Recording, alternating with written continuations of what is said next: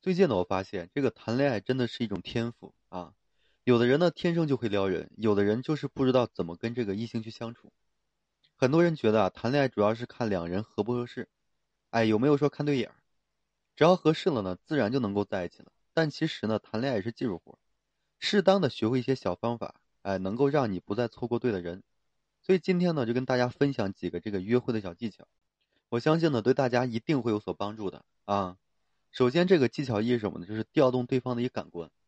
其实约会的时候要调动对方的感官，比如说听觉、嗅觉、味觉、触觉等等。一般来说呢，去看这个演唱会啊，比去看这个普通的话剧好；吃这个美味的火锅串串，比吃这个家常菜啊要好很多；去动物园哎，比去这个植物园好。其实刺激五官呀，然后能够让对方更加专注于当下，哎，全情的投入进去。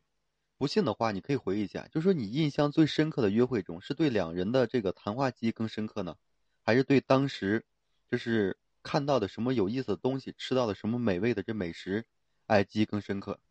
其实大牌们就是用这种方法，让所有的人们都记住。比如说这个，嗯，加入 home 的这个香氛，哎，有的用音乐，麦当劳的这个喜欢您来，味觉呢就更不用说了，越是香辣重口的东西，越能够让顾客记住，回头率呢也是越高啊。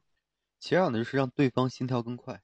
就说两人到电影院看电影，有两部电影可以选，一个是恐怖片，一个是爱情片。你会选哪一部？看哪部口碑好吗？然后谈恋爱就是看爱情片吗？对方想看什么就看什么？当然不是了。正确答案就是看恐怖片，因为看这恐怖片的时候呢，心跳容易变快，大脑会觉得这是心动的感觉。这个呢，可不是说胡说八道的啊，这是有人专门研究过的一个研究成果啊。就说一个人心跳更快的时候。会更容易与身边的人产生感情，就是说，而心跳平稳的时候呢，更冷静、更排外。所以说，一起去打球、坐这个过山车、唱 K、跳舞，比在你咖啡厅里聊天、一起去看这个图书，哎，更容易增加这感情啊。其三是什么呢？少量多次比这个单次多量好。我在这里呢，给大家举个例子啊，比如说这个小张和小许都在追小丽，然后小张呢，每周末挑出一天时间，把小丽约出去逛街吃饭，一天算下来呢。有十个小时，然后小许呢，经常周末加班，但工作日呢，就是每天可以挑出来，就是一两个小时给这个小丽啊送杯奶茶聊聊天算下来呢，一周也是十个小时。所以在其他条件都相同的这个情况下呢，小丽最有可能跟谁感情更深一些？答案很明显，但是见面更多的这个小许。俗话说这个日久生情，对吧？如果说有可能的话，多次投入少量的时间，比你一次性投大量的时间会有效果很多。我还听过这样的故事，是说有个男喜欢单位里的女同事。有一次呢，他旅游回来，带给这个同事一个礼物，同事很开心的就收下了。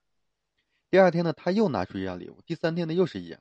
就这样呢，这个男人连着好几天跟那个女同事啊说：“哎，我从日本带了份礼物给你。”所以哪个女人挡得住这样的浪漫呀？很快两人在一起了，少量多次嘛，比你这个单次多量要好很多。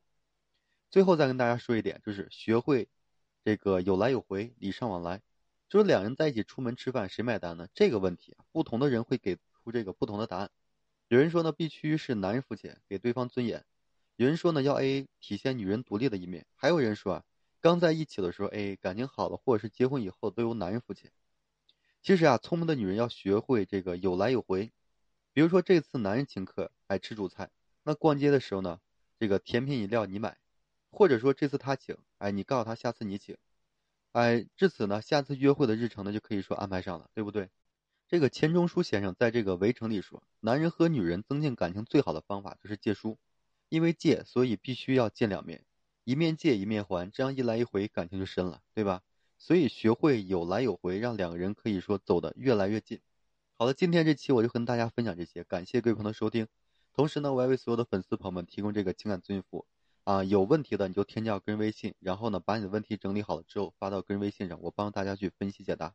好了，最后还是感谢各位朋友的收听，谢谢大家。